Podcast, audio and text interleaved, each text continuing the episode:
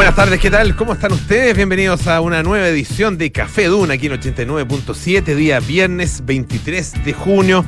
Un día muy difícil acá en la región metropolitana, también en la región de O'Higgins, en algunos sectores de la región de Valparaíso. Un día complicado por este sistema frontal que ha azotado a varias de estas regiones eh, y ha traído muchas consecuencias que todavía se están sintiendo en distintas partes del país. Paula Frederick, ¿cómo estás? Muy buenas tardes. Hola, Polito. Estoy bien, pero claro, por supuesto esto afecta, nos afecta a todos. El, el, caos que ha generado en tan pocas horas, porque finalmente este frente comenzó cuando ayer en la madrugada. hoy día en la madrugada. Hoy día, o sea, claro. hoy día en la, madrugada. o sea, lleva muy poco, muy pocas horas. Menos de 24 horas. Y, y, ha, sido, ha sido bastante desastroso. Es que el nivel de lluvia que ha habido, eh, bueno, en la ciudad ha llovido harto, mucho más de lo que estamos acostumbrados en los últimos años, pero en la precordillera ha llovido muchísimo. Son, son, eh, no sé, hoy día en la mañana había, caído ya 130 milímetros en la zona de eh, San José, cercana a San José de Maipo. Eh, imagínense lo que lleva hasta ahora. No, tengo la cifra exacta, me acuerdo de alguien, no tengo la cifra exacta, pero, mm, pero es, muchísimo, mucho más de lo que corresponde eh, para, para, esta época, para un solo sistema frontal, pero sobre todo el gran problema es la, temperatura. Y la isoterma cero. Y la famosa isoterma cero. O sea, están cayendo aguas lluvia muy arriba en la cordillera. Exacto. Y eso, Y eso finalmente provoca fenómenos como los aluviones, como y hace que tampoco se mantenga la nieve, que, que no, se, que no se genere nieve, básicamente. La, nieve que había ya fue derretida. Ya fue derretida. De hecho, hay unas imágenes bien impresionantes del antes y después en Farellones, porque había un poco de nieve en los centros de que había caído algo en, el sector de Farellones, eh, y al empieza a llover, y al poco rato eh, se ve ahí una imagen de una persona ahí chapoteando en el, en el hielo, hielo ya medio derretido, nieve derretida, digamos,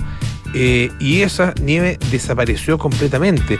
Entonces lo que pasa es que, claro, se aumenta muchísimo la superficie sobre la cual cae agua y que esa superficie finalmente, o sea, esa agua va eh, encontrando la canalización que existe por que existe naturalmente ah, y después de, milenios, ¿no es cierto?, ah, de, lluvias de este tipo. Eh, y claro, finalmente termina desembocando en los, en los ríos, en el Mapocho o en el Maipo, acá en Santiago, pero hay problemas en el, Cachapoal, hay problemas en la Concagua, hay problemas en el Tinguiririca, hay problemas en el río Teno, o sea, de aquí a, o sea, desde, desde la Concagua, digamos, hasta, hasta el bastante avanzado el sur, o el centro sur, hay muchos problemas en este minuto. Así que, a ver, estaremos atentos. Ahora, como hablábamos hace unos días atrás, al final, como tú dices, la naturaleza se abre camino. Mm. Somos, nosotros, somos nosotros los que sufrimos las consecuencias cuando no estamos preparados de manera correcta o cuando nos pilla muy, volviendo a lo mismo, desprevenidos. Qué fuertes las imágenes de la gente que ya está, que sus cuyas casas ya están cubiertas. Terrible. Gente que rescataron de los, de los capos de los autos. Insisto, de manera muy, muy veloz, eh, muy pocas horas. Muy pocas horas, para, el, para el caos que se está generando. se ha mencionado mucho el, los, los temporales del año 1982. Recuerdo, sí. Tú no te puedes acordar de eso, porque no había, había nacido no, en el 82, ¿no? ¿Qué año? Ah, no, yo estoy hablando de los del 96. No, no, 93. Que fue, que me acuerdo, yo estaba en el colegio. no, el 82 no, no, tengo conciencia. había nacido, Había nacido, no tienes conciencia. Horas atrás. Horas atrás. bueno, yo tengo conciencia de eso, estaba, en el colegio. Estaba en segundo medio, de hecho. Y, sí, y fueron unos temporales impresionantes, ¿ah? realmente impresionantes. En esa época había calles, eh, voy a mencionar un, par de calles que son más o menos cerca de donde yo vivía, Bilbao, por ejemplo, y la calle Colón. Sí. ¿ah? Eh, eran ríos. Eran ríos. Literalmente ríos. más caudal, más como, que usted más caudal que el Mapocho en tiempos normales. El Mapocho, el claro, eh, tal cual, tal cual, más caudal que, Porque obviamente hoy no es un referente. pero es que trasladar un río a una calle. Claro. Y es, o sea, era realmente impresionante. Es que en el del 93 también. Colón era una avenida que llamaba la atención por lo mismo. Después eso cambió, hubo canalizaciones, se hicieron un, montón de trabajos, bueno, se hicieron trabajos también en la precordillera. Eh, y en el año 93 fueron los aluviones ahí en, las- en el sector de Quebrada Macul, que también fueron gravísimos, hubo personas que murieron, muchísimas casas, fueron se llevaron casas completas. fueron terribles claro, también esos aluviones, eh, y un fenómeno similar a este, eh, lluvias en sectores donde debía caer nieve, Hizo termas. cero demasiado alta. Alta, chem- en este caso está, está como a los 3.200 metros. Así que Bueno, se Bueno. espera, dice, se espera que lluevan durante los próximos días, siga lloviendo y que caigan hasta 200 milímetros de agua en la región metropolitana, específicamente en la zona cordi- cordillerana, y esta situación debería ser similar en Valparaíso, O'Higgins, Maule, Ñuble y Biobío. Oye, y hay alerta, alerta roja, Sí. eh, por el abastecimiento de agua. Eh, Aguas ha comunicado que para 34 comunas de la región metropolitana existe la posibilidad de que mañana eh, se produzcan cortes de agua y eso se va a ratificar hoy día a las 8 de la noche. Hay que estar atento Ah, y porque hay tomar extrema medidas. turbiedad ah, en, Sí. eh, en el agua. Hay una medida, NTU creo que se llama la medida, algo así, em, de turbiedad del agua. Ponte tú que lo normal, estoy, inventando los números, pero ponte tú que lo normal es 50 y teníamos hoy día 5000. Ah, Una, cosa, claro. inconmensurable, Claro, entonces era... desproporcionada. Y em, con, eh, se habían hecho unos, unos trabajos, lo, lo hizo Aguas Andinas hace algunos años, eh, para poder tener un periodo de tiempo en que pudiera seguir abasteciéndose de agua en la ciudad a, eh, a la espera de que esa turbidez bajara. 37 horas, pero ya quedan bastante menos de esas 37 horas porque eh, el cronómetro empezó ya a correr hace rato. Así que, Así que tenemos eh, que estar, hay que guardar ser precavidos. hay que- hay que- pero, hay- pero tampoco hay que exagerar, no, no, no no, no entrar en pánico, claro. Hay- Con su justa medida, digamos. 15 litros se habla, 15 litros, pero eso, eso es para, para varias cosas, digamos, no, no 15 litros para tomar, no sea tomar 15 litros en dos días, ¿no? Sino que para cocinar, para lavarlo, lo absolutamente indispensable, pero eh, hay que también guardar agua con eh, responsabilidad. eh, y de manera razonable, no, no, no exagerar tampoco. Bueno, y este fin de semana es Agua para largo. tomar es lo fundamental, obviamente, y cocinar. Este fin de semana es largo, así que también hay que tener ojo con el tema del tráfico. Claro. De salir de, de Santiago, por ejemplo, o moverse de la ciudad donde, donde viva. Eh, tener mucho ojo al manejar.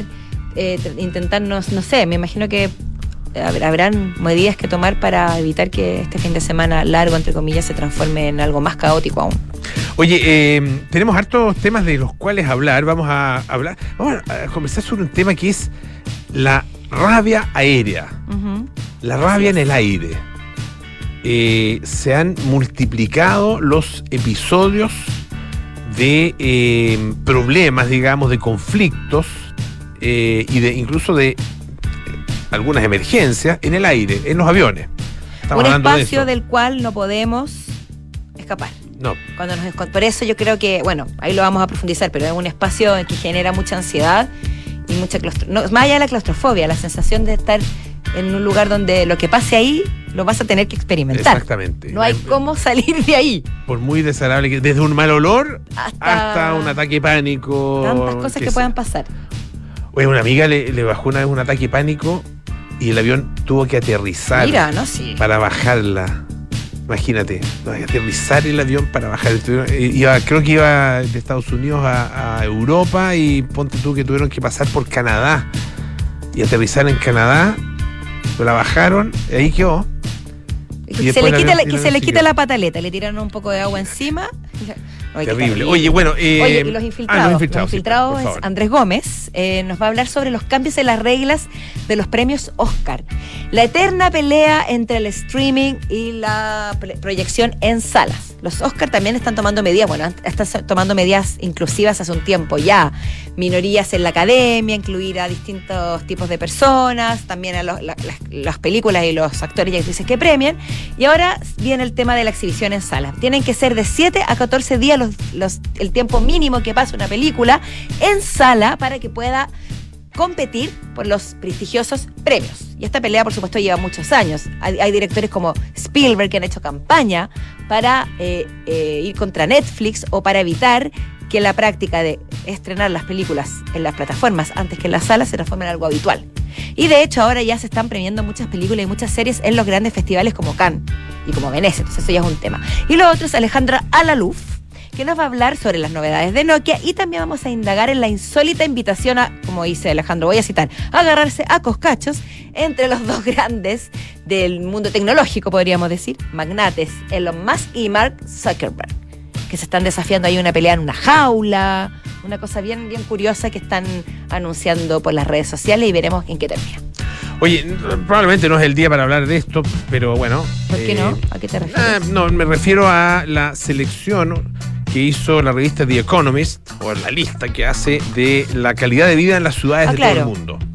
Sí. Ah, eh, porque hoy día la calidad de vida acá en Santiago está bastante afectada, ¿no es cierto? Eh, pero fíjate que eh, es bien interesante esta, porque, bueno, se elige, se hace un ranking de 173 ciudades en todas partes del mundo. Y son cinco categorías las que se utilizan para hacer esta, este ranqueo, ah, para hacer esta clasificación. Estabilidad, atención médica, cultura, medio ambiente, educación e infraestructura. Y mm, fíjate que la mejor ciudad del mundo para vivir, o la calidad, donde la calidad de vida es, eh, es- mejor eh, entre todas las, estas 173 ciudades, es Viena. Bonita Mira, ciudad, yo tuve el gusto de conocerla. Yo no conozco Viena, dice que es muy lindo. Es muy lindo, sí. Muy austriaco, muy Y perfecto, entretenido, muy ¿no? imperial. Es entretenido. Sí, es, es una mezcla curiosa entre lo imperial, están están lo- los, no los restos, quiero decir, los vestigios lo- del pasado de austrohúngaro, las huellas, claro, Ajá. que es más lindo. Está el Palacio de Sisi Emperatriz, es decir, hay mucha cosa imperial, grandilocuente, pero también hay mucho mercado, eh, callejero, la gente, hay mucha vida nocturna en, en las calles, mucha, mucha, se genera mucha como, como que me imagino que en todas partes está ahí música. ¿Y será Sí, bueno, o también no? en la ciudad. No, no, no nació Mozart ahí, pero vivió ahí. Creo que Mozart es de Salzburgo. Ah, mira, no- Wolfgang Amadeus Mozart vivió en Viena, pero tengo entendido que nació en Salzburgo. Ya, no, no, no. no ahí- Pero bueno, ahí me- hay, ahí por eso pilla- digo, hay mucha, hay mucha. Llamemos a Radio Beethoven para preguntar. Ah, sí, estamos cerca. Sí. Estamos cerca. Nació en Salzburgo Mozart. Mira, te, voy a averiguar al tiro porque No, sí, hay sí. que salir de pero esta vivió duda. en Viena. Nuestro Alejandro Laluz nos hace ¿Cómo unas se señas. ¿Cómo se escribe Estuvo Mozart? con No. Mozart, de hecho. No, mira, dice que nació en Salzburgo, Sí, pues. Austria, muy bien, y murió en Viena. ¿Viste? Bien, muy bien. Entonces se puede- es una ciudad donde, como te digo, confluye la cultura imperial, la cultura clásica, la música, el arte, los grandes, las grandes reinados, las emperatrices y también la vida nocturna más, más fresca, más juvenil. Eso, te puedo Oye, decir. eh, bueno, puedes hablar también de Buenos Aires, que es la mejor, Claro, o sea, es la, es la ciudad, digamos, que, que está mejor ubicada en este ranking eh, por segundo año consecutivo, por octava vez en los últimos nueve años. Buenos Aires, la ciudad eh, donde hay mejor calidad de vida de toda Latinoamérica, o en, en la América hispanoparlante. Ya, eh, pero cuando hablan de calidad de vida, ¿qué factores entran? Pero si te lo leí, pues, Paula. Estabilidad, atención médica, cultura, medio ambiente, educación ¿Lo e infraestructura. Sí, lo dije clarito. cinco, cinco características. Lo que estoy pensando en Buenos. Aires, porque en esas características hay otros temas económicos que no. Ah, no bueno, claro. Por ¿Qué eso te lo preguntaba. Mira, no, o sea, podrían llegar a afectar en el, en el mediano o largo Claro, plazo. pero no es la calidad de vida del día a día. No, exactamente. Pero sí, si tú me hubieras preguntado cuál era la, la- la ciudad latinoamericana que cabeza de la lista, yo habría dicho Buenos Aires sin saber. Sin haber estado en todas las capitales, pero tengo esa, da esa sensación. Sí, sí. Bueno, la segunda, ¿sabes cuál es? Sí, lo sé. Santiago digo? de Ah. Chile. Santiago de Chile, exactamente. Me- es- qué orgullo. Eh, ¿O no? y, claro, y Santiago, y. Montevideo, junto con o sea. Buenos Aires, Santiago de, de Chile y Montevideo. También he estado en Montevideo, he estado en ¿Y Montevideo qué, y qué- un y par qué de te veces. pareció Montevideo? Me gustó. ¿Sí? Estaba como, como tres veces estaba ya. No, ¿Qué no- se percibe? ¿Qué, qué hay? es, es agradable, una ciudad muy agradable de estar. Eh, no, no puedo decir que la conozco demasiado bien, No, claro, es que uno cuando conoce una ciudad pero bien. tiene todo ese sector de la Rambla que es muy bonito. eh, el centro también es, es bonito, el centro histórico. eh, hay bueno, lugares donde pasear, hay museos interesantes, el Museo Torres García, por ejemplo, que es muy bonito. eh, tiene, tiene sus cositas. Tiene su... Ahora es una ciudad más bien mucho más chica, obviamente, que Sí, Buenos Aires, Buenos Aires y, que, y que. Santiago. Ah, eh, de hecho, toda la población uruguaya cabe en, eh, en Santiago. Eh, pero claro, es una, igual es una, es una ciudad. eh, es una ciudad, eh, yo creo que de, de buena calidad de vida, pero probablemente hay otras ciudades que tienen, eh, de Latinoamérica, que tienen mucho más atractivos, pero claro, tienen eh, donde los, los sea, pros y los los contras, criterios. los pros y los contras, digamos, se equilibran de otra manera. Porque claro, uno diría, bueno, no sé, po, Río Janeiro o San Pablo tienen que- cosas súper interesantes. Claro, y, tiene- y tienen esa. Bueno, también tiene factores como el clima. Bogotá tiene, tiene también una, La eh, naturaleza. atractivo, ¿no es cierto? La naturaleza, la geografía, la, la- Caracas. el tema, el tema musical. Yo en Caracas no he estado. No, yo tampoco, pero, pero tengo familia en Caracas y como que tengo, y me mandan fotos, qué sé yo, una ciudad como eh, eh, de naturaleza muy, muy, muy Claro, pero, muy exu- pero bueno, Caracas un lugar- un obviamente no es. Fíjate que en el mejor em, momento para visitar. el ranking en el lado opuesto, el top Ah, 10 es completado por, porque eh, la primera es Viena, después Copenhague, eh, Melbourne, en Australia, Ya. a Copenhague, Dinamarca. Está también Cana- em, ciudades en Canadá, en Suiza, Australia y Japón. En el lado opuesto Uy. lo cierra eh, Siria el ranking, Uf, la Bueno. ciudad de Damasco. tendrá que ver obviamente con la Claro, situación imagínate. sociopolítica. Imagínate. Y el peor lugar para vivir en Latinoamérica, ¿sabes dónde cayó? En Latinoamérica. En Latinoamérica. Lo nombraste. Caracas. Caracas. Caracas, claro. Qué triste. Eh, los peores lugares para vivir en Latinoamérica, Ciudad de Guatemala, Aguascalientes, en México, Ciudad de México y la y Santiago de Querétaro. Ciudad de México, Mm. mira, Sí. yo podría, o sea, uno podría pensar que algunos factores como lo cultural, qué sé yo, son avasalladores en Ciudad Sí, de pues, México. es O sea, súper- tienen una atractivo. es muy difícil competirle a, a Ciudad de. México en cuanto yo creo a oferta cultural, Sí. a desarrollo, también desarrollo de la idiosincrasia, de- del folclore. Pero claro, el tema delincuencia yo Mm. creo que ahí pesa mucho. Ahí está el Claro. Además tiene temas de infraestructura México y, y Ciudad de se México. expandió demasiado Claro, grande, tiene- ¿no? tiene demasiado rápido. Crisis con el tema del metro, por ejemplo. Y Querétaro, fíjate, estuve en Querétaro, ¿Ya? es precioso. Pero claro, tiene también el tema, temas complejos de, de delincuencia particularmente. Y, y probablemente tiene acceso a, claro, uno lo conoce como turista, no, no, no, es distinto vivir en la ciudad, ¿no es cierto? Habría, claro, y que tener- preguntar a la gente que vive y tener, eh, claro, y tener la vivencia de todos los temas de, qué sé yo, atención médica, el tema educacional, ah, em, qué sé yo, la estabilidad eh, eh, política, qué sé yo. Mira, Santiago, qué, qué curioso y qué bien. Qué bien que esté en segundo lugar. ¿Iremos O sea, a estar primero alguna vez o no? ¿Qué no? ¿Qué nos Sí, falta? qué nos falta. Yo creo que yendo a algo un, po- un poquito más, no, no sé, tengo la sensación de que la oferta cultural todavía nos queda. Después de haber estado en Buenos Aires. Ah, bueno. sí. Accesos, educa eh, eh, salud. Bueno, tema, tema de salud. Tema de salud me parece. Educación claro. también. Gratuidad, qué sé yo, acceso a la educación Mm. de- de- de- independiente de cuál sea la forma en la que se acceda.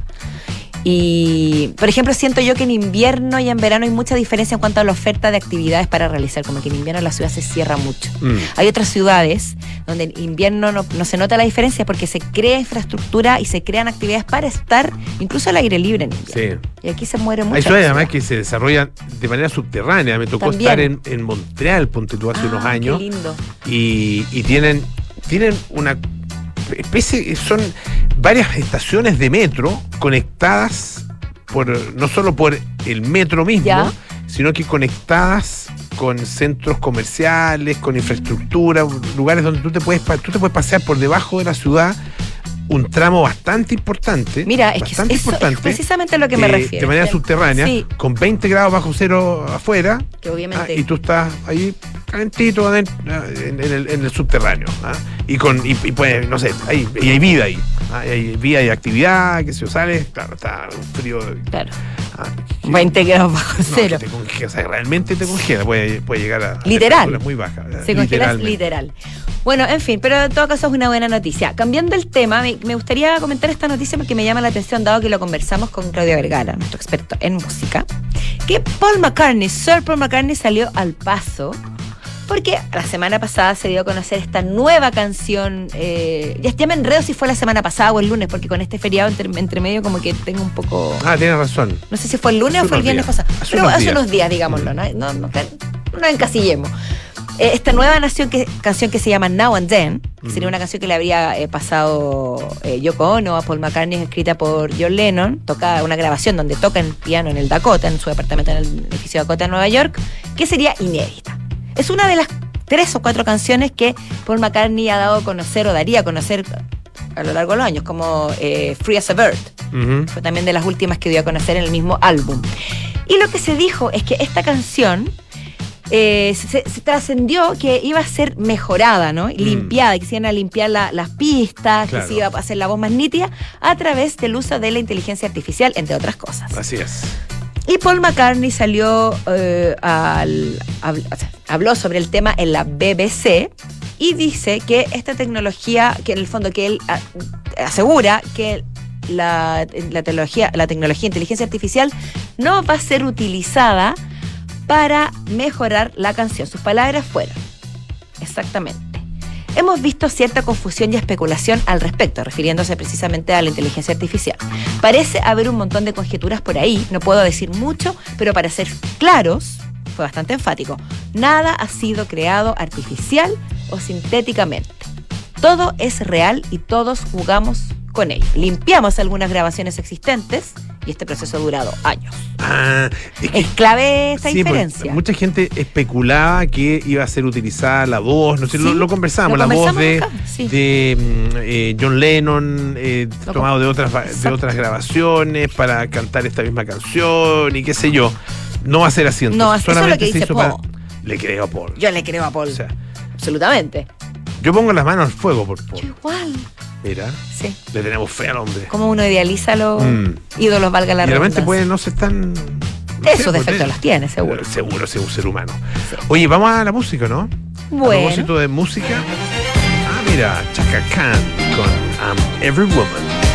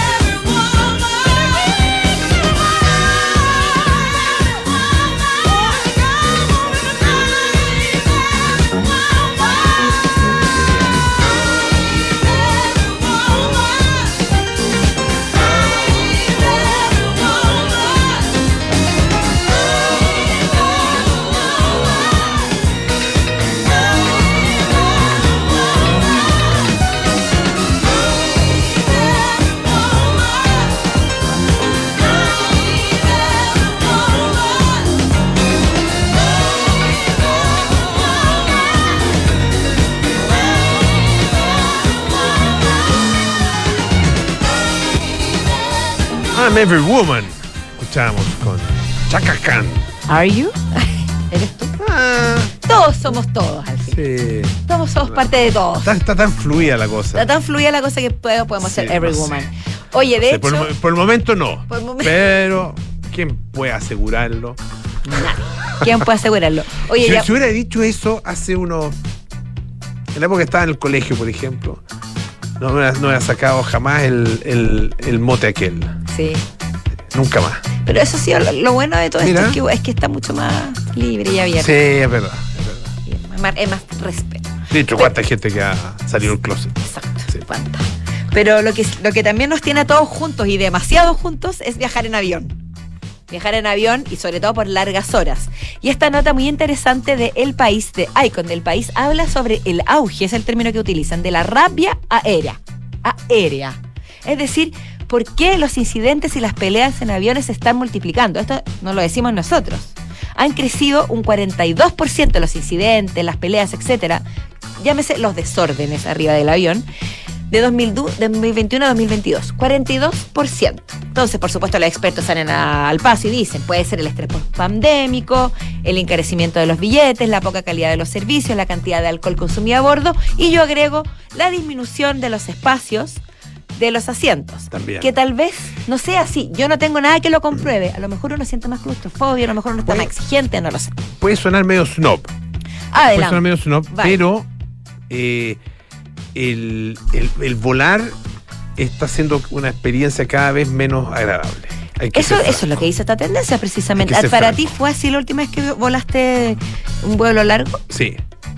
¿Fue, fue desagradable? Eh, no sé si. Pero, pero tiene momentos. mira, si, es que si no logras. Bueno, uno tiene sus bañas también, puede ser eso. Sí, claro. Pero, eh, primero, los, los precios. Lo que incluye el, el billete del avión, ¿no es cierto? Eso ya te, se- te, hace subirte al avión con una cierta ira. Claro, uno. porque- reprimida. exactamente, porque, eh, porque te aparece un precio, pero es otro precio si tú quieres llevar una maleta abajo.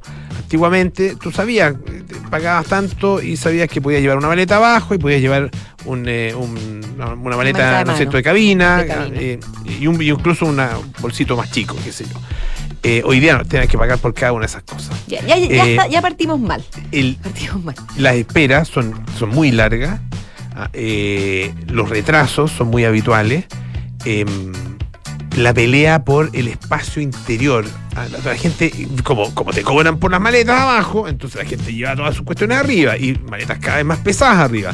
Hay gente que no se puede la maleta eh, de, de cabina. Ah, Entonces eso no se- no despierta puede o la. No puede levantarla y ahí está el, el- Pero el el despierta buena la- persona porque, Sí. o que buena persona ya, ya Pero esa es la parte linda, pues, Polo, la que solidaridad no que, quiere ser genera. un, un desagrado. Un desagrado. Entonces, se ocupan ahí todos esos espacios, después tenés que andar con las cuestiones debajo del asiento de adelante. Están, como tú dices, los asientos pegadísimos. Pegadísimo. Se inclinan la nada. Hay asientos que no se inclinan en algunos viajes. En los viajes cortos, los asientos ya no se inclinan. O sea, si tú quieres Ah. ir al baño, es una odisea y te toca la, y te toca una fila de a tres al, la- al lado ¿En la de, ventana? de la ventana. No, no vamos a la gente. No, Hay que- que pedir permiso para pasar, despertarlo. No Y eso es cuando todo anda bien. Imagínate que alguna cosa, que pasa a alguna, a alguna persona que le baja un ataque de pánico, que se siente, o que tiene un encontrón con otra persona que es, la parte más desagradable Oye. con la que uno se puede encontrar. Han habido muchos videos, nosotros lo mismo lo hemos comentado. Gente que pierde absolutamente la tolerancia con los niños que lloran, los niños que hablan, los niños que se mueven, los niños que respiran, básicamente, porque hay casos y casos. Sí. obviamente. La otra vez salió una not salió un artículo de una de una mujer que había leído el celular de su vecino, Ah, donde verdad. comentaba en el chat familiar que estaba sentado al lado de, voy a decirlo, por favor, comillas, una negra gorda. Mm. Literal. Me tocó una negra gorda. Me al tocó lado, una negra así. gorda al lado. Y la tipa lo encaró y se grabó. Y el tipo le dijo, ¿por qué te estás metiendo en mi celular? Por supuesto, se armó la. ¿Cómo se dice? La, una pelea. Se me fue el término. La grande. La grande, qué sé yo. Y así tantos otros casos. También mujeres que han sufrido acoso sexual.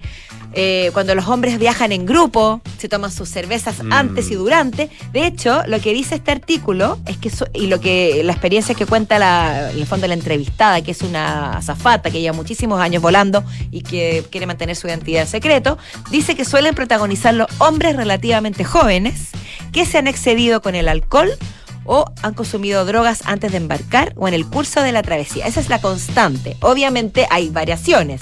Hay personas que se ven muy inocentes, muy tranquilas, pero que a la más mínima provocación saltan. Y además todos terminan grabando todo lo que ocurre. Además, claro, está eso también. No, la, verdad que se ha, convertido en una, en una experiencia bastante menos agradable eh, y, más, y menos, menos eh, ideal, ideal, digamos, de lo, que, de lo que solía ser, porque tenía su magia. Ah, hoy día la cosa. además hay gente que viaja, que viaja muy seguido. Ah, por ejemplo, tú, en, eh, tú tomas un avión hacia, hacia zonas como Copiapó, Antofagasta, Iquique, ah, está toda la zona minera entonces hay gente que viaja prácticamente todos los meses. Eh, y ya están a esta altura o sea, muy habituados. Y hay que reconocer, también algunos de ellos tienen todas las mañas.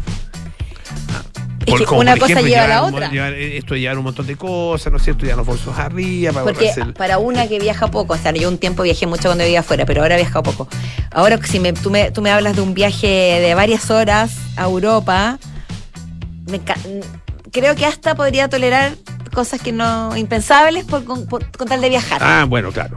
Pero cuando es muy frecuente, como tú dices, cuando es un viaje dentro de, Chile, etcétera, te pones más mañoso. No, por eso hay que viajar en primera clase, ¿no? ¿Cierto? Sí, no. Yo creo que es la única solución. Sí, sí. Te, tratan como Estamos de acuerdo, sí. Te tratan como rey, no hay gente, no hay gente extraña, nada. Son bromas, por favor. Sí, por favor. Oye, eh, sí, por favor. Construyendo un futuro de calidad, Universidad de Tarapacá, institución líder en el norte de Chile, Universidad del Estado. Vamos a una pausa y a la vuelta estamos con nuestros infiltrados aquí en Café Duna. ¡Felicidades! Puedes escoger el premio que quieras. ¡Ay, quiero ese! No, eh, ese. No, mejor el del lado. ¡Ay, no sé cuál elegir! A veces no importa si le sigues dando vueltas, pero a la hora de invertir es mejor Scotia Fondos, que cuenta con toda la solidez y respaldo internacional que tiene Scotia, donde puedes invertir de manera fácil a través de la app o web y un grupo de coaches expertos te guiará según tu perfil de riesgo y objetivos. Toma la mejor decisión. Invierte en Scotia. Infórmese de las características esenciales de la inversión en estos fondos mutuos establecidas en sus reglamentos internos y scotiabankchile.cl. Infórmese sobre la garantía estatal de los depósitos en su banco o en cmfchile.cl. Marca registrada de Bank of Nova Scotia, utilizada bajo licencia. Equipo, los reuní porque en esta primera mitad del año logramos tomar el control de la gestión de recursos humanos con Defontana. Estamos conectados con firma digital, gestión de contratos, asistencia, remuneraciones y mucho más. Así que en esta segunda mitad sigamos con eficiencia, no bajemos los brazos y vamos con todo. En esta segunda mitad del año no te quedes sin eficiencia y transforma tu gestión de personas con Defontana. Entra a defontana.com y contrátalo hoy mismo. Defontana, pensemos digital. Universidad de Tarapacá, 41 años comprometidos con la calidad. Está en el séptimo lugar del ranking Shimago de investigación en Chile con una alta productividad científica. El 93% de sus académicos tiene posgrado y el 54% grado de doctor. Está entre las 10 mejores de Chile en calidad académica según el ranking La Tercera que pasa. En Banco de Chile, el día que sembramos un compromiso con la naturaleza, nos dimos cuenta que nuestra tierra es fértil. Ese día creció el orgullo de vivir en los paisajes más lindos, rodeados de una fauna única y un cielo infinito. Porque cuidar el planeta está en nuestra naturaleza. En estos 130 años, nuestro programa Compromiso Azul para Chile seguirá creciendo por todo el país con iniciativas sustentables. Conócelas en bancochile.cl y hazte parte tú también. Banco de Chile, el Banco Azul de Chile. Cami, ¿cómo estás? Sabes, estoy bien, tranquila. A pesar de que fue muy difícil, siento que todo salió como él hubiera querido. Sí, es verdad. Es que al contratar los servicios funerarios de María Ayuda por adelantado, nos dio el tiempo que necesitábamos para preocuparnos de lo realmente importante y estar con nuestra familia. Descubra la tranquilidad de acceder a una compra anticipada de servicios funerarios, ayudando a los miles de niños y niñas de la Fundación María Ayuda. Más información en funerariamariaayuda.cl. Estamos contigo cuando más nos necesitas. ¿Qué es tener socios? Es compartir los mismos intereses, plantearse los mismos objetivos, generar relaciones duraderas. Es coinvertir. Por eso, en MB Inversiones no tenemos clientes, tenemos socios socios unidos por la misma pasión, hacer crecer nuestro patrimonio. Este año, al cumplir 25 años, renovamos nuestro compromiso con nuestros socios en la coinversión. Únete a MB Inversiones, seamos socios y coinvirtamos. MB Inversiones, desde hace 25 años, coinvertimos www.mbi.cl. ¿Buscas un departamento con diseño de vanguardia y ubicación privilegiada? Casa Bustamante de Inmobiliaria Hexacón es lo que estás buscando, con departamentos estudio, 1 y 2 dormitorios. Ubicado en Avenida Bustamante 1007, edificio Casa Bustamante es parte de Smart Invest de Hexacón, el nuevo canal de inversionistas. Conéctate a tu ciudad y conoce más en www.hexacon.cl. En Sonda, desarrollamos tecnologías que transforman tu negocio y tu vida, impulsando la innovación y el desarrollo de soluciones que acompañen la transformación digital de las organizaciones. Cuenta tú también con el respaldo, agilidad y eficiencia del líder en transformación digital. Descubre más en sonda.com. Sonda, tecnologías que transforman tu negocio y tu vida. Sonda, make it easy.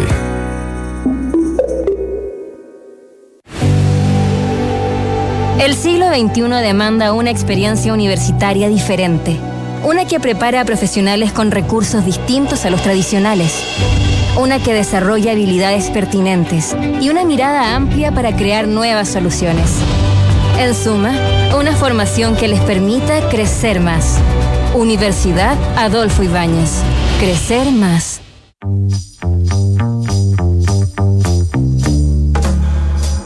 Son los infiltrados en Café Duna. Son las 5.37 de la tarde y estamos de vuelta en Café Duna, aquí en el 89.7. Les damos la bienvenida para despedir esta semana fría y lluviosa a Andrés Gómez y Alejandro Alaluz. Ah, ah. Hola, Qué bonito. ¿qué tal? Como de superhéroe, ¿eh? ¿Qué Como tal? superhéroe como de pila doble. Como super- de pila. claro. Con las pilas, como pila. que no se agotan. Doble. A, triple A. Bueno, también hay doble A. Ah, triple A, pues. Sí, po. Son triple A en este Claro. caso. Más aún. Oye, eh, vamos a lo nuestro. Eh, Vámonos, pero no divaguemos. Partamos, Alejandro, ¿te parece Ya. con, eh, contigo? Eh, lo presentamos, ¿no es cierto? Vamos a hablar de, bueno, de novedades de Nokia. Y, también esta, esta especie de desafío ah, entre. Que es lo más insólito que yo he visto últimamente, no solamente en redes sociales, sino que dentro del mundo tech. Brevemente quería contarles que el día martes me tocó eh, estar presente en un evento de Nokia. Nokia que yo les he contado anteriormente, sobre todo en presencia en ferias, que Nokia hace mucho rato dejó de ser la compañía que todos tienen el recuerdo de, ¿no? Cuando al- al- al cambio de siglo, ¿no es cierto? Nokia se posicionó como junto con BlackBerry, pero Nokia principalmente fue el, el gran, la gran marca de teléfonos celulares, antes del concepto de smartphone que Claro. puso Apple en el 2007 con la llegada del iPhone. Antes de eso, Nokia era líder indiscutido, amo y señor de lo que eran los teléfonos móviles y las telecomunicaciones, con eh, aparatos que eran eh, súper duraderos, ¿no es cierto? Eh, todos recuerdan cuando se hacía el típico eh, acto de tirar el teléfono desde mucha altura y el teléfono no le pasaba nada, que era irrompible, más poderoso que Chuck Norris, etcétera. Y de la misma manera tenías modelos que eran muy, muy, muy avanzados para la época. Cuando el teléfono se usaba básicamente para hablar por teléfono. Y para jugar a la también, también No, no, jugar a la texto, también Era una época en donde ya existía internet. Ah. Sí, y existían los mensajes de texto. Existía, Era- el, nombre- existía el formato WAP, el protocolo WAP, Ah, que ya. era muy primitivo, muy sí, eh, bueno, básico, digamos, pero te permitía básicamente conectarte a lo que primitivamente era Internet en ese entonces. Fue nuevamente Apple quien cambió ese concepto. Bueno, Nokia de un tiempo a esta parte, eh, bueno, en un minuto vendió la división de teléfonos. Eh, se la vendió a Microsoft el año 2014, eh, en una modalidad que podemos discutir en, en otra ocasión. Y Microsoft finalmente eh, trajo Windows Phone, el sistema operativo, que tuvo una vida muy corta, hasta que finalmente la división se liquidó. No, no funcionó. Y Nokia se tuvo como que reinventar un- de alguna manera y se enfocó estrictamente en lo que siempre ha sido, una empresa de telecomunicaciones, que es lo que es hasta el día de hoy.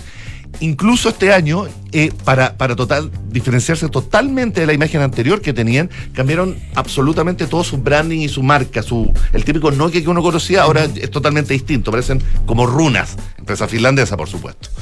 Eh, respecto al tema teléfono, que es por supuesto la primera pregunta que les hice eh, durante la entrevista, me dijeron que no, que definitivamente no tienen ni un ni más cercano plan de volver a traer su línea de teléfonos porque están absolutamente en otra. De nuevo, Nokia hoy es uno de los actores principales en todo lo que tiene que ver con la industria de las telecomunicaciones. Así que en ese sentido, malas noticias para los fanáticos, no van a volver los teléfonos de Nokia. Ahora, eh, telecomunicaciones en, en qué ámbito? Sí. O sea, Ya. ¿qué- qué- qué- Nokia parecido a en ese de lo que tenemos es- acá Claro, mano? es, Nokia es la clásica empresa que uno sabe que funciona por detrás, Ya. en el background. Entonces están presentes en gobiernos, están presentes en grandes corporaciones, están presentes en, en- en ese orden de cosas, más de 130 países. Ya. Tienen una presencia brutal. Y, y- y trabajan a, escalas muy grandes. Y, y- se, se me ocurrió preguntarles cuál es, para ust- en el área de telecomunicaciones, cuál es el área que está más abierta en Chile, porque cada país es distinto, cuál es el área de Chile que está más abierta a recibir todo esto. Yo pensé que iba a ser educación y salud, fíjate. Minería. Ese es el área de Ah, producción ya. que más está abriéndole las puertas a la transformación digital. La minería en Chile. Bueno, sin ir más lejos, la minería en Chile, que también lo podemos discutir en otra ocasión, tiene eh, el, el- el mundo, el metaverso, pongámosle, no es la palabra correcta, pero el mundo de realidad virtual dedicado a la minería más grande que hay. Es fascinante eso. Ah, mira. Sí, claro. Lo podemos contar después en otra ocasión. El plato de fondo para esta columna, en todo caso, era la jaula de La las jaula locas. de las locas, está bueno el Como le dijo nombre. la Paula muy bien. En, de nuevo, en una situación que para mi gusto no tiene parangón ni nunca he visto algo siquiera parecido. En un mundo donde los CEOs, ¿no es cierto? Los jefes de compañías tecnológicas siempre han sido señores muy a lo Bill Gates, ¿no? O a lo, a lo Steve Jobs o Tim Cook. No a lo Elon Musk. No, ya no, el. Elon Musk ya fue un iconoclasta en ese sentido. Exacto. Y Mark Zuckerberg, a su manera, siendo millonario a los 25 años, no sé, también. Entonces, hoy por hoy, claro, hoy son los dueños de, la, de, de lo que es básicamente el mundo digital. Elon Musk con, eh, siendo dueño de Twitter y sus múltiples compañías de innovación eh, tecnológica. Y Mark Zuckerberg, que es dueño básicamente de Facebook, Instagram y WhatsApp. Mm. O Aparte sea, de Meta. Entre los dos se divide el mundo, básicamente. Bueno, ¿qué pasó? Resulta que Mark Zuckerberg eh, anunció que va a sacar un servicio, una plataforma muy parecida al formato de Twitter. Entonces Elon Musk, que, que le, han, que le han dicho, picó el anzuelo y le dijo, te propongo una pelea en una jaula, aquí y ahora, así algo así le dijo, por Twitter. Y Zuckerberg le respondió con ese pantallazo en Instagram diciéndole, dame la, la- la ubicación y voy. Y ahora Elon Musk, estamos esperando su respuesta para ver si esto se llega a Oye, concretar. no ha respondido todavía. Todavía no ha respondido. Qué raro, porque eh, eh, eh, Es que la debe estar una. pensando, porque a la larga dijo, ya, esto prendió, esto puede Yo ser creo que no le conviene, yo creo que ahí gana Zuckerberg, ¿no? Porque Zuckerberg está, está entrenando. Sí, estaba ah, pensando quién ganaba. no, no, buena está-. Un tipo que ha cuidado mucho su Ahí cuerpo. estoy viendo y- unas fotos como no, una si está como de gimnasio. Sí, Sí. sí está, sí. Sí, pues, Pero- y vimos la otra vez unas fotos de Elon Musk. Ah, que te acuerdas que salían eh, como no sé subiendo un yate o bajando Sí. un yate en una playa en alguna parte en Europa creo Eh, aparte de lo blanco digamos no está pa- Digamos que, su, su no, cualidad es feo más, otros lados. es feo comentar el cuerpo de Sí, otra no hay que persona hablar pero del no lo voy a- cuerpo y no lo voy a hacer por lo mismo pero gana Zuckerberg creo yo en una lucha Muy probablemente, sí. No, El- Elon Musk en ese sentido un tipo que pasa la- el, el día en, el- en su avión. Eh, no creo que haga mucho actividad física más allá de lo que su eh, coach personal le debe decir. Pero no creo que le preocupe mucho. Pero porque ¿por Mark? Zuckerberg, perdón, eh, Elon Musk volvió a ser el hombre más rico del planeta. Ah, volvió, recuperó Volvió a ser. que lo había perdido. Exacto. ¿Y por pero qué lo recobró. una jaula? ¿Qué, qué, qué quiere decir? ¿Qué es esto? Es que Elon Musk en ese sentido es tan impredecible y raro que en el fondo dijeron, ya, somos los dos gallos más, más potentes y más poderosos de, de Internet. Ya, pues. Puede ser en un ring, puede ser a campo abierto, un duelo a muerte, pero en una jaula. Es más, parece escanda- que es más escandaloso. Es Yo más también habría hecho un, claro, un, un cuadrilátero, digamos. cuadrilátero, Pero una jaula, así como esa chiquilla con poca ropa que parecía Como en si los fuera una fiesta spandex. no Sí, sé, es dos de raro cuero. igual, es raro. ¿Qué es esto? una pelea en el barro raro. podría La jaula de ser. las locas. ¿Ah? una pelea en el barro O en el ser. ¿Te barro. esa existía estaría buena. pelea en el barro Claro. Pelea de mujeres era Sí, claro. una Sí, lucha pero de ellos sería muy curioso. Sería un espectáculo y Atractivo sería. no lo sé. No sé, sería algo absolutamente impensado, muy cercano. ¿Cómo se llama esta película? Idio- em, Idiocracy. Ah, una no, película del no. creador de Beavis y Butthead que eh, en el fondo un tipo se despertaba en el futuro y veía que el mundo era súper estúpido. No muy distinto a lo que es el mundo hoy. La realidad que supera la ficción. Que era como despertarse mañana así. Claro. Como salir a la calle ahora. Ya. Ya por Alejandro, muchísimas gracias. Un placer, Vamos, oye, bueno, si esto se concreta lo vamos a comentar. Ah, no, totalmente. Primera fila. Sí, pues. Don Andrés, Hablando de ficción y realidad. Hablando de ficción y realidad, hablando de plataformas también y, de, y, del, ci- y, del, y, del, y del cine, em, la, la Academia de Hollywood acaba de cambiar eh, las reglas para postular a la película mejor, o sea, la- claro, la película al premio mejor, a mejor film. Em, hasta ahora, eh, y esto en una clara como controversia y rivalidad con las plataformas, hasta ahora las películas para poder postular tenían un- la exigencia de exhibición de siete días. Siete días en salas. En cine, en, salas de cine, ya. Em, y dentro y que esas salas deberían, deberían estar dentro de las seis principales ciudades de Estados Unidos. Ahora, los gobernadores de la academia, que son los señores que toman las decisiones, entre, entre quienes está Steven Spielberg, uno, de los hombres más influyentes de la academia, em, decidió aumentar la, la- exigencia, eh, no para el próximo año 2024, para la entrega de 2024, sino para 2025. Em, y la exigencia duplica. Ah, tienen, pasa de 7 días a 14 días la, la exigencia mínima de exhibición para cualquier película que quiere postular a la categoría de mejor película. Y además de eso, eh, aumenta también la cantidad de, de ciudades. De- son mínimo 10 ciudades en las que tiene, 10 grandes ciudades en las que tiene que estar exhibiéndose Ah, exhibiendo mira, la película. harto, Cambia harto, aumenta bastante la, la- la exigencia. Em, ¿Es un ataque directo entonces al, al streaming? Por una parte, un ataque, un ataque al streaming, porque la academia ha, mantenido, sobre todo hasta- tal vez la cara más visible de esto ha sido Steven Spielberg, que tenía una pelea súper frontal con, con la plataforma. Eh, si ustedes se acuerdan, eh, el año. Esto, esto, esto ya lleva, lleva años, en el año 2018. eh, Spielberg, eh, en una entrevista, que él siempre ha sido muy comedido, dijo que ante el, el aumento de la película, de la producción de películas en plataforma, que si tú producías y te comprometías con televisión, eras televisión. Y que un producto para televisión podía perfectamente y tenía todo el derecho a postular al Emmy. Pero ojo, el Oscar es para las películas. Es para el cine. ¿Y qué pasa con, Exactamente, con exactamente. Cannes y con Venecia, que exhiben series de televisión y las premian? Pero acuérdate que Cannes también fue muy. Al muy- inicio sí lo fue. Fueron los fue- primeros. Fueron los primeros, fueron muy. Primero, permitieron la exhibición de algunas películas, luego eh, restringieron el acceso en el sentido de que las películas de Netflix o de plataforma pueden, pueden participar de la, del, del festival, pero no pueden, no pueden participar en la sección competitiva. Claro, exacto. Entonces, entonces se pueden. que- ah, pasa que el, también en Francia, sobre todo, me imagino que en Estados Unidos también, eh, el lobby de, lo- del- de la cadena de distribuidores y de exhibidores de, de, de sala es muy fuerte. Eh, y en Cannes no han permitido que las películas de plataforma pues, participen de la competencia oficial. Pueden exhibirse y se han exhibido. Ahora Martínez Scorsese acaba, acaba de exhibir, qué sé yo. eh, Se sirvió de se- exacto, se han exhibido y se van a seguir exhibiendo, pero no pueden postular a mejor película y a la, a la competencia oficial. Que en el fondo, eh, la plataforma, además de, además de, que, de, de querer el negocio, también quieren, también quieren el prestigio, también quieren el claro. honor del, del, Sí, del- es una en el fondo es una es un, finalmente una industria contra la otra, ¿no es cierto? Ah, eh, y una industria, la del cine, que intenta protegerse porque es una cadena grande. Claro, claro, claro, Eh, claro. En este caso, Spielberg, eh, el relato que ha armado, ¿no? Yo, yo creo que en parte sí es cierto, pero en parte también es una cuestión comercial. Él trataba de esto, esto envolverlo, ¿no? En todo, todo- todo- en toda una, una- una aura romántica de, de que seguimos apreciando el ir a la sala, de hecho, eh, ¿cierto? el- Fablemans también es una, Tom la última Cruise es película. otro gran Tom Sí, también, del- exactamente. de la sala de Tom Tom Cruise, Maverick. Ah, Tom Cruise. Ah, gran Y defensor tal- de la sala de cine. Tal vez el momento más álgido de, de la pelea de Spielberg contra, contra la plataforma, contra Netflix, fue Green Book. Green Book, exactamente. Fue el año 2019 Sí. cuando Netflix llega al Oscar con eh, Roma, de Alfonso Cuarón, que es una película que había arrasado en todos los festivales y que venía así como candidata fija a llevarse todo. Estaba nominada a 11 premios. Era como que iba a arrasar.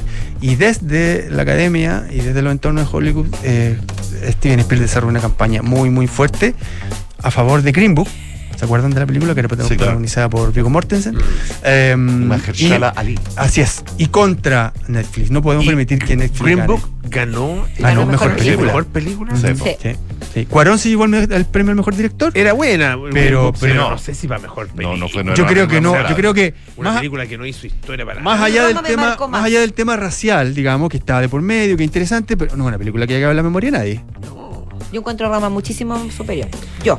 Eh, por lo menos una película que dio mucho más que hablar Roma. De los Venecia. mismos creadores de Loco por Mary. sí, sí, Green Book. sí. Sí, señor. Ya, bueno, bueno, pero es que es que es, es- es curioso. Loco por Mary hizo historia Sí, claro. Qué peliculaza. y la recordamos. Sí, hasta el día de hoy. ¿Cómo olvidarla? Pues, ¿Cómo claro olvidarla? sí. Pero Green Book ganó No, el Oscar, pero pasó no sin pasó nada, no pasó nada. Pero logró en Siendo el una buena película. logró en el fondo Spielberg mezquinal del Declaración premio. el premio, claro, exactamente. Y después de eso, volvió Spielberg a dar, estuvo muy activo, volvió a dar una entrevista al New York Times diciendo que él consideraba que había que limitar la- el acceso de las películas de la plataforma a las postulaciones al Oscar. Todo esto fue, fue, un, fue un momento muy álgido, después bajó la, bajó la tensión, vino la pandemia.